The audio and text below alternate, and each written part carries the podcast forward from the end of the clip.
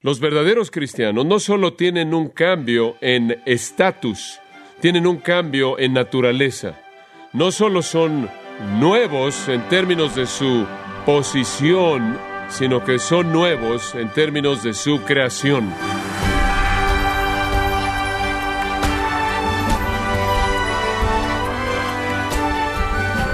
El novelista inglés Bennett Arnold dijo que toda la maldad se hace creyendo sinceramente que se está haciendo lo correcto. Estimado oyente, es probable o probablemente cierto que todas las ideas falsas acerca de Dios y de la salvación se promueven basadas en una creencia sincera de que son correctas. El punto es que la sinceridad no salva a nadie. El pastor John MacArthur examinará este principio mientras responde a la importante pregunta ¿Qué necesita usted creer acerca de Dios para ser cristiano? Y todo ello en la serie titulada Liberado por Dios, que le ayudará a reconocer las características que indican una fe salvadora, una fe genuina, o una fe que lleve a una salvación genuina y a creencias fundamentales que cada cristiano necesita tener. Este es un asunto de importancia crítica en la vida de la iglesia. No hay nada más importante en la vida de la iglesia que poder distinguir entre quién es un verdadero cristiano y quién es uno falso. En esta breve serie Hemos estado viendo el asunto de quién es un cristiano al examinar este asunto de la liberación y en particular ese elemento de liberación que tiene que ver con el cambio en nuestra persona, el verdadero cambio que se lleva a cabo en un creyente. Debemos ser capaces de ver a alguien y ver las características manifiestas de la liberación. Regrese conmigo a Juan capítulo 8 y le voy a recordar un capítulo muy importante y sobresaliente. Juan capítulo 8. Por cierto, este asunto de quién es un cristiano y quién no lo es, fue una verdad muy significativa e importante en la mente de Juan. Y por la inspiración del Espíritu Santo, él presta mucha atención a este asunto en su Evangelio, como también en su epístola. Pero en Juan, capítulo 8, versículo 32, dice, y conoceréis la verdad, y la verdad os hará libres. De regreso al versículo 31. Si vosotros permaneciereis en mi palabra, la cual es sinónima de la verdad, seréis verdaderamente mis discípulos. Un verdadero macetes alethos, un verdadero discípulo de Cristo, permanece en la palabra porque es la verdad lo que lo ha liberado del error. Es la verdad la que se encuentra en el corazón mismo de la liberación. Ahora pase al versículo 41. Los judíos están haciendo una profesión aquí. Dice, nosotros tenemos un Padre que es Dios. Eso es lo que muchos están diciendo en la actualidad. Oh, tenemos un Padre, todos adoramos al mismo Dios, no importa en dónde está usted en este espectro religioso, esta especie de panteón de punto de vista monoteísta, no importa en dónde está, todos tenemos un Padre, esto es Dios. Eso es lo que los judíos estaban diciendo y supongo que es algo razonable que profesar. Después de todo, creían en el Dios creador del Antiguo Testamento, creían en Elohim, Yahweh. Ellos creían en el Dios, quien era el creador, y el Dios, quien era el Dios del pacto, quien concedió el gran pacto a Abraham y los otros pactos, el Dios de Israel, el Dios de Abraham, Isaac y Jacob. Ellos dijeron, tenemos al mismo Dios, tenemos exactamente al mismo Dios. Y la mentalidad moderna del día de hoy es, oh, claro que ustedes tienen al mismo Dios. ¿No es maravilloso que todos tenemos al mismo Dios? ¿No es eso maravilloso? Y Jesús les dijo, si vuestro Padre fuese Dios, ciertamente me amaríais. Así de simple. Si alguien no ama a Jesucristo, Dios no es su Padre. Eso no podría ser más claro. Y cuando usted dice amar a Jesucristo, ¿qué quieres decir con eso? Quieres decir que usted ama a Jesucristo de la misma manera en la que ama a Dios, porque el versículo 42 dice, yo de Dios he salido y he venido. Amar a Cristo como usted ama a Dios. No me diga que usted adora al mismo Dios a menos de que ama a Jesucristo como el Dios mismo. A menos de que usted crea lo correcto acerca de Cristo y se aferre al concepto correcto acerca de Cristo y lo ame, usted no conoce a Dios, Dios no es su Padre, usted no tiene una relación con Dios. Ningún hombre, de hecho, viene al Padre sino por mí. De hecho, es muy serio. Versículo 44. De hecho, ustedes son de su Padre, ¿quién? El diablo. Cualquier persona que no cree en el verdadero Cristo, el verdadero Cristo y su obra verdadera, y una salvación verdadera mediante los medios verdaderos los cuales las escrituras han identificado, no tiene a Dios como su Padre. Error en la persona de Cristo, error en la obra de Cristo, error acerca de la salvación que es provista en Cristo, y usted no tiene a Dios como su Padre. De hecho, su Padre es el diablo. Ahora Jesús no podría haberlo dicho de una manera tan clara, ¿verdad? Y hablando a estas personas que se jactaban de conocer al Dios verdadero, y la evidencia está en el versículo 44, y es que ustedes quieren hacer las obras de su Padre. Y él era un mentiroso, un homicida, él era un homicida desde el principio, y escucha esto, y no permanece en la verdad porque no hay verdad en él. Enséñame a alguien que está en el error y le voy a enseñar a un hijo del diablo. Eso es lo que Jesús está diciendo. La verdad es la línea divisora. Nadie es un hijo de Dios si no cree la verdad acerca de Jesucristo. Y después Jesús dice en el versículo 45, y a mí porque digo la verdad, no me creéis. Ahora escucha esto. Nadie que no cree la verdad acerca de Jesucristo y ama a Jesucristo es un hijo de Dios. Y alguien que no cree la verdad acerca de Cristo, inevitablemente, obsérvelo, inevitablemente no cree cuando alguien proclama esa verdad. En otras palabras, no creen la verdad y no creen a personas que tratan de explicárselas. Jesús dice, el hecho de que les estoy hablando la verdad les manifiesta a quién pertenecen ustedes en realidad, porque no pueden relacionarse con ella. La verdad es nuestro dominio, la verdad es nuestra esfera de existencia, la verdad es sinónima de Jesucristo. Versículo 46, él dice, pues si digo la verdad, ¿por qué vosotros no me creéis? Y él responde la pregunta en el versículo 47, el que es de Dios, las palabras de Dios oye. Por esto no las oís vosotros, porque no sois de Dios. Son muy religiosos, tienen el Antiguo Testamento, están muy entregados, son muy devotos, se preocupan mucho por su legalismo, están muy preocupados porque son la élite en el mundo, porque adoran al Dios de Abraham, Isaac y Jacob, el Dios creador.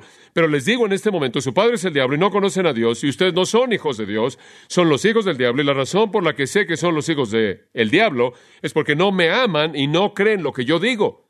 Esa es la línea que se debe trazar de manera inicial y definida entre un creyente y un no creyente. No es cuestión de sinceridad, es cuestión de verdad.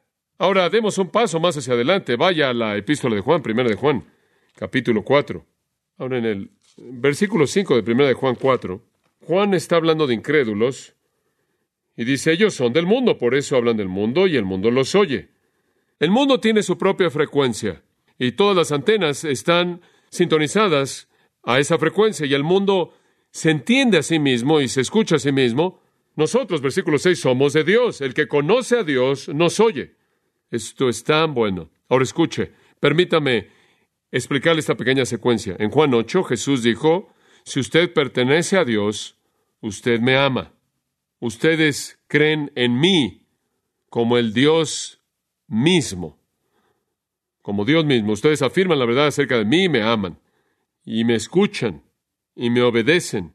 Aquí Él dice, si ustedes son de Dios, ustedes no solo escuchan a Jesús, sino que escuchan a Juan. Esto quiere decir que ustedes afirman la verdad de la doctrina apostólica. Ustedes afirman la verdad de la enseñanza de los apóstoles. El que no es de Dios no nos oye a nosotros. Juan lo está llevando un paso más allá de Cristo y él está diciendo, si ustedes son de Dios, ustedes van a escuchar lo que decimos los apóstoles, y mediante los apóstoles y aquellos que están asociados con ellos, el Nuevo Testamento fue escrito y un verdadero creyente cree en los escritos de los apóstoles, cree en el Nuevo Testamento, cree que el mensaje de salvación, la verdad de Dios, es revelado de manera singular en las páginas del Nuevo Testamento. El que no es de Dios no lo cree. Después en el versículo 6, él dice, en esto conocemos el espíritu de verdad y el espíritu de error. Está el Espíritu de verdad. ¿Quién es ese? Solo hay un Espíritu de verdad. ¿Quién es el Espíritu Santo? Realmente el Espíritu Santo es el Espíritu de verdad. Él es llamado así en el Evangelio de Juan, el Espíritu de verdad. Cuando venga, los guiará toda la verdad. Ahora hay muchos espíritus de error. Todas las huestes demoníacas y Satanás mismo, todos son espíritus de error. Y el espíritu de verdad está en conflicto con el espíritu de error. ¿Y qué dice Juan? Él dice, nosotros sabemos cuando alguien está bajo el poder del Espíritu Santo y cuando alguien está bajo el poder de un espíritu mentiroso. La manera en la que lo sabemos es por cómo ven la enseñanza de los apóstoles. ¿Qué sucedió en el día de Pentecostés en Hechos 2? La gente fue salva en ese día, instantáneamente salvada. Estas personas judías en el día de Pentecostés, miles de ellos, como recordamos, fueron salvos en un día e inmediatamente dice que perseveraban en la doctrina de quién? De los apóstoles. ¿Cómo fue eso? ¿Cómo fue posible que pudieran hacer una transición así de convicción, una transición de confianza así, una transición de confianza absoluta total? ¿Cómo pudieron llegar a entender la autoridad total del Nuevo Testamento de una manera tan rápida? Respuesta, la obra de el Espíritu Santo de verdad, quien convenció sus corazones de pecado y los convenció de la verdad. Entonces usted va a creer que Cristo es exactamente quien es revelado en las Escrituras y usted va a creer en Él al punto en el que usted lo ama, lo cual significa que usted le da lo que solo le pertenece a Dios, a quien debemos amar con todo nuestro corazón, mente, alma y fuerzas. No solo eso, usted va a creer y aferrarse a los escritos de los apóstoles, porque el Espíritu va a hacer eso en su corazón. Tenemos una unción, primera de Juan 2.27, de Dios. No necesitamos maestros humanos. La unción de Dios, el Espíritu Santo, nos enseña todas las cosas. El Espíritu de verdad lo guiará a toda la verdad. La unción, el Espíritu de verdad, va a enseñarle todas las cosas. Ese realmente no es el final. Vaya al versículo 7 y damos otro paso. Amados, amémonos unos a otros, porque el amor es de Dios. Todo aquel que ama es nacido de Dios y conoce a Dios. El que no ama no ha conocido a Dios. Vaya al capítulo 5, versículo 1. Todo aquel que cree que Jesús es el Cristo es nacido de Dios y todo aquel que ama al que engendró ama también al que ha sido engendrado por él. Ahora sigue el pensamiento aquí. Juan está diciendo, si usted es nacido de Dios, en primer lugar va a escuchar a los apóstoles, usted va a creer lo que los apóstoles han escrito, porque el Espíritu de verdad va a convencerlo de eso, y usted va a aferrarse a la enseñanza apostólica y a la verdad apostólica. Y un paso más hacia adelante, usted va a amar a aquellos que son nacidos de Dios. Eso, claro, incluirá a Jesucristo, pero va más allá de eso. Usted va a amar a los hermanos, usted va a amar porque ha sido enseñado a amar por Dios y debido a que conoce a Dios, usted va a amar también a aquellos que conocen a Dios. Es ese amor manifiesto de los hermanos. Él ha hablado de eso varias veces, de regreso en el versículo 14 del capítulo 3. Nosotros sabemos que hemos pasado de muerte a vida, en que amamos a los hermanos. El que no ama a su hermano permanece en muerte. Ahora véalo. En primer lugar, si usted ha sido librado del error a la verdad, usted ahora cree que Jesucristo es esa verdad. Y usted cree en el verdadero Cristo, su verdadera obra y la verdadera salvación que Él provee. Usted también cree en la verdad escrita en las Escrituras por los apóstoles, y usted no solo se aferra a Cristo y se aferra a la doctrina apostólica, escuche, usted se aferra al pueblo de Dios. Usted se aferra al pueblo de Dios. Usted se aferra a aquellos que aman a Dios. Ahí es donde está su hogar. Ahí es donde está su corazón. Ahí es a donde usted pertenece y el Espíritu de Dios, de manera maravillosa, lo ha colocado en el cuerpo de Cristo. De tal manera que usted tiene un amor hacia la iglesia y tiene una devoción hacia la iglesia, el verdadero pueblo de Dios. Ahora vea segunda de Juan. De nuevo, no puedo decir todo lo que quiero decir, pero creo que está usted comenzando a entender la idea. Aquí en segunda de Juan, versículo 9, esto es muy importante como perspectiva. Hice algunos comentarios, pero necesito hacer unos más. Cualquiera que se extravía, de hecho, que va más allá de esto, esa es la idea, se sale de la reja. Hay cierta reja o muros en torno a la verdad, hay cierto cuerpo de verdad, hay cierto mandato de Dios, el verdadero mandamiento. Esta es la revelación de Dios, la verdad acerca de Jesucristo. Cualquiera que se extravía más allá de eso y no persevera en la doctrina de Cristo, eso no significa en la enseñanza que Cristo enseñó, sino en la enseñanza acerca de Cristo. Muy bien. Cualquier persona que se sale de la verdad acerca de Cristo, que es enseñada en las Escrituras, cualquier persona que se sale de eso, no tiene a Dios. Hombre, ¿es esto directo? No tienen a Dios. ¿Por qué? Porque si hay algo que el Espíritu Santo hace, es que el Espíritu Santo nos guía toda la que, la verdad. Y usted tendrá la verdad acerca de Cristo. Esa es la obra del Espíritu Santo de Dios. Entonces, si usted no permanece en la verdadera enseñanza acerca de Cristo, usted tiene una perspectiva torcida acerca de Cristo, no tiene a Dios. Si usted no cree que Jesús es Dios, si usted no cree que Jesús es el segundo miembro de la Trinidad, nacido de manera virginal, quien vivió una vida perfecta sin pecado, si usted no cree los hechos acerca de la muerte y resurrección de Jesús, su exaltación, entonces usted no cree la verdad acerca de Cristo. Entonces la pregunta es, ¿está siendo enseñado por el Espíritu de verdad o está siendo enseñado por el Espíritu de error? Juan hace que esto sea muy comprensible para nosotros. Ahora, él dice, cualquiera que se extravía, versículo 9, y no persevera en la doctrina de Cristo, la enseñanza verdadera bíblica de Jesucristo, la cual fue, claro, establecida en el Nuevo Testamento por los apóstoles y aquellos que estuvieron asociados con ellos, quienes escribieron bajo la inspiración del Espíritu, si alguno no cree eso, entonces no tiene a Dios. Por otro lado, el que persevera, me encanta esa palabra, esto, esto no es alguien marginal, este es alguien que está aferrado, establecido en la verdadera enseñanza, ese sí tiene al Padre y al Hijo. Usted tiene la plenitud de Dios en Cristo cuando usted se establece en la verdad. Y después viene una advertencia en el versículo 10. Si alguno viene a vosotros y no trae esta doctrina, esto es algo que no es bíblico, algo que no es verdadero acerca de Cristo, que está más allá de la esfera de la ortodoxia, fuera de la esfera de la verdad. Si alguien viene y trae esta enseñanza, no le recibáis en casa, lo que significa es que no tenga ninguna asociación con ese individuo y no se coloque en una posición para acomodarse esa persona conforme van caminando en su vida. Usted sabe, los maestros que iban viajando y los oradores que iban viajando buscaban quedarse con personas y al aceptar esas personas habrían estado afirmando su ministerio. Este es un asunto de separación. No le dé la bienvenida en su casa, no lo salude, no significa que usted no le dice hola, significa que no le desea que le vaya bien. Usted ciertamente no los invita a pasar y les da una plataforma y dice, no son maravillosas, no tengo problema alguno con ellos, solo quiero abrazarlos a todos y amarlos y, como ustedes saben, estoy seguro de que todos vamos a terminar juntos en el cielo. Si usted los recibe y les desea que les vaya bien, versículo 11 dice, ha participado en sus malas obras. Usted ha ayudado y contribuido al espíritu de error, usted ha ayudado y contribuido al engaño. Entonces, cuando una persona es liberada, son liberadas del error a la verdad.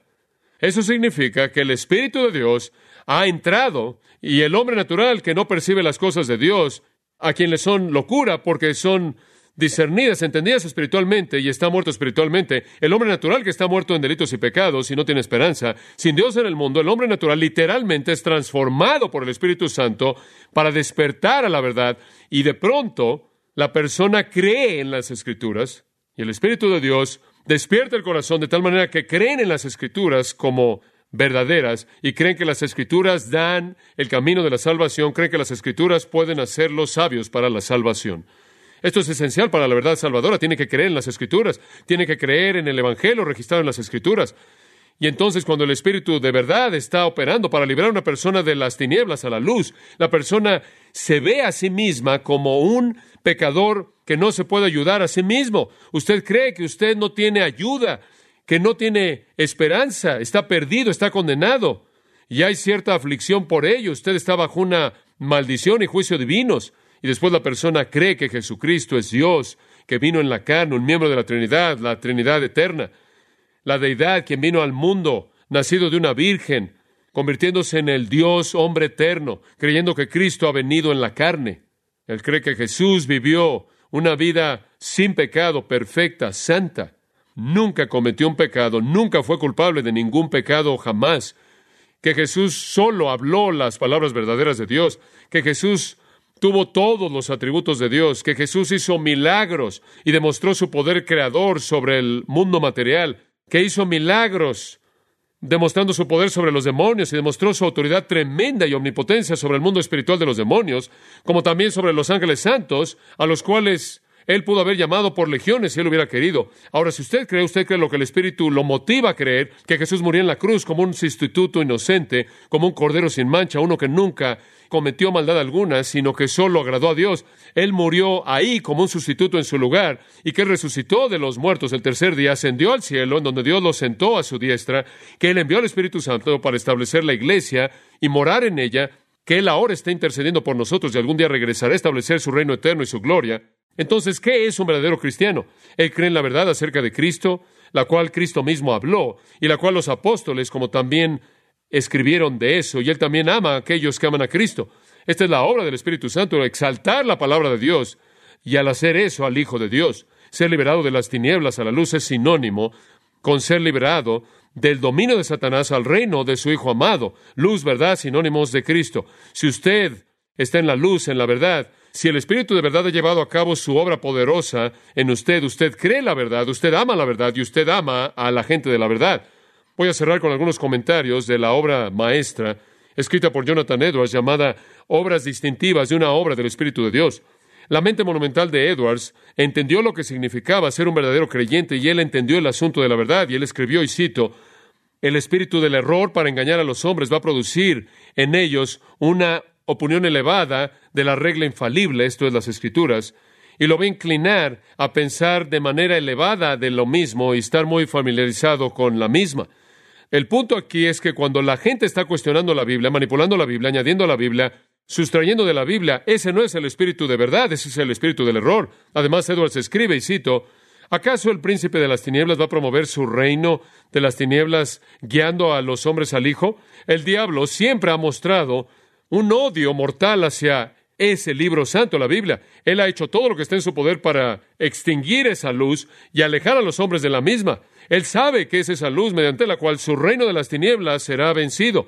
Durante muchas épocas ha experimentado su poder al derrotar los propósitos de Él y echar a perder su diseño. Es su plaga constante, escribe Edwards, es la obra primordial que Miguel usa en su guerra contra él. Es la espada del Espíritu que lo traspasa y lo conquista. Es esa espada afilada que procede de la boca de él, quien se sentó en el caballo con la cual él hiera a sus enemigos. Todo texto es un dardo para atormentar a la serpiente antigua. Él ha sentido el aguijón mil veces, por lo tanto él está involucrado en contra de la Biblia y odia toda palabra de la misma. Podemos asegurarnos de que él nunca intentará elevar la estima de una persona de la Biblia o sus afectos hacia la misma.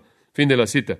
Si usted ve a personas que están comprometidas únicamente con la palabra de Dios, totalmente y únicamente con la palabra de Dios, esa es la obra del Espíritu de Dios. Y cuando ellos quitan de la palabra, le añaden a la palabra, se elevan por encima de esa palabra, dicen, bueno, Ahí está esta revelación, esa revelación, este concilio, ese dicto, este documento, está esta visión, esta revelación, esta intuición que se eleva por encima de la palabra. Cuando dicen que hay luz en algún otro lugar, están demostrando el espíritu de las tinieblas.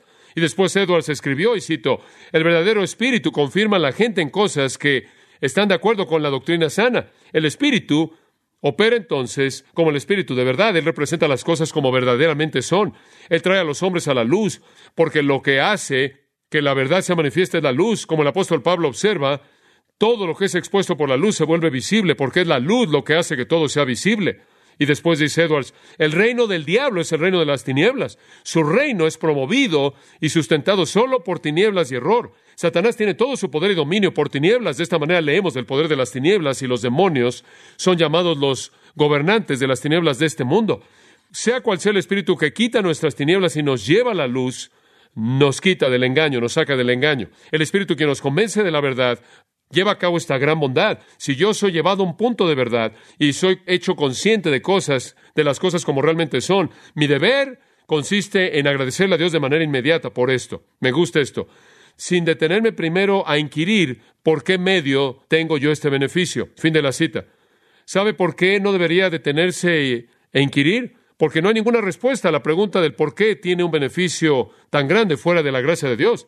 Y Edwards después cierra esta pequeña sección diciendo, y cito, cuando la operación, cualquier operación espiritual, eleva la estima de la gente de Jesús, es una señal segura de que es el Espíritu de Dios. Fin de la cita.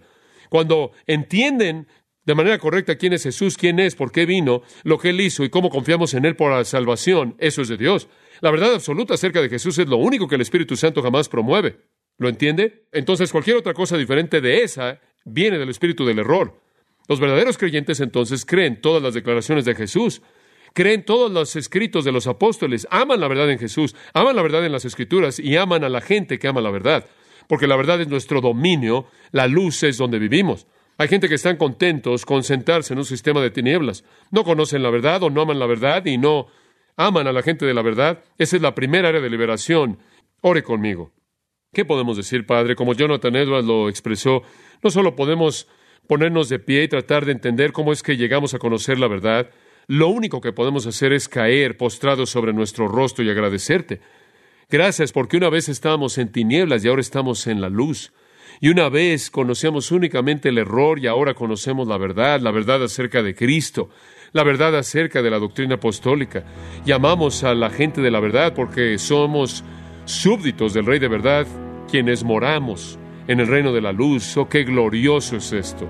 Padre, si hay personas aquí que están en error y gente que está asociada con el error, que entiendan la situación seria de ser cautivos al diablo, de ser hijos del diablo, quien es un mentiroso desde el principio y un engañador, quien envía y produce mentiras y engaño a través de todos sus demonios. Señor, llévanos a la verdad, la verdad de las Escrituras, como es entendida claramente en nuestros corazones por el Espíritu de verdad. Vemos y glorificamos al Espíritu Santo en su obra poderosa de transformación, al transformarnos, de liberarnos de las tinieblas a la luz. Esa es su obra verdadera y lo alabamos por ello y, le damos gracias por ello.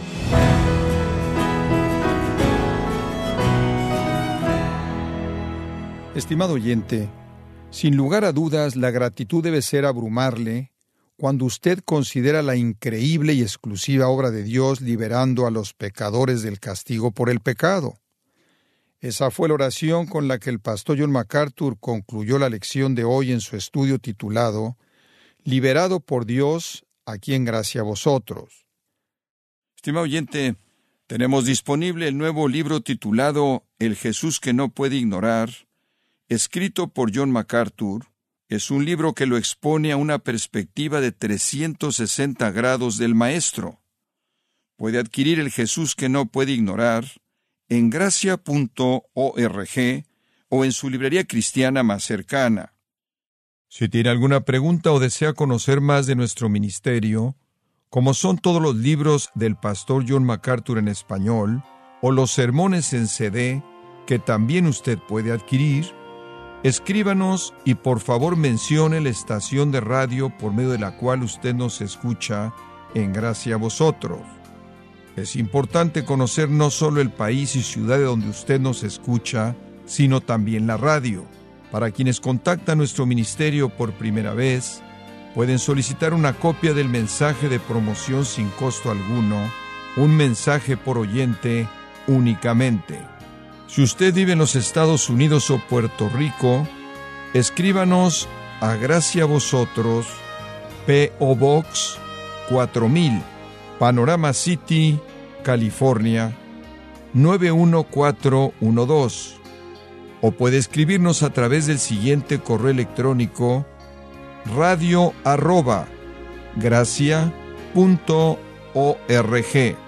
Bueno, en nombre de John MacArthur y el personal de este organismo, queremos darle las gracias por su tiempo y sintonía y queremos pedirle que no deje de orar por este ministerio, como también por la estación de radio por la cual usted nos escucha de lunes a viernes.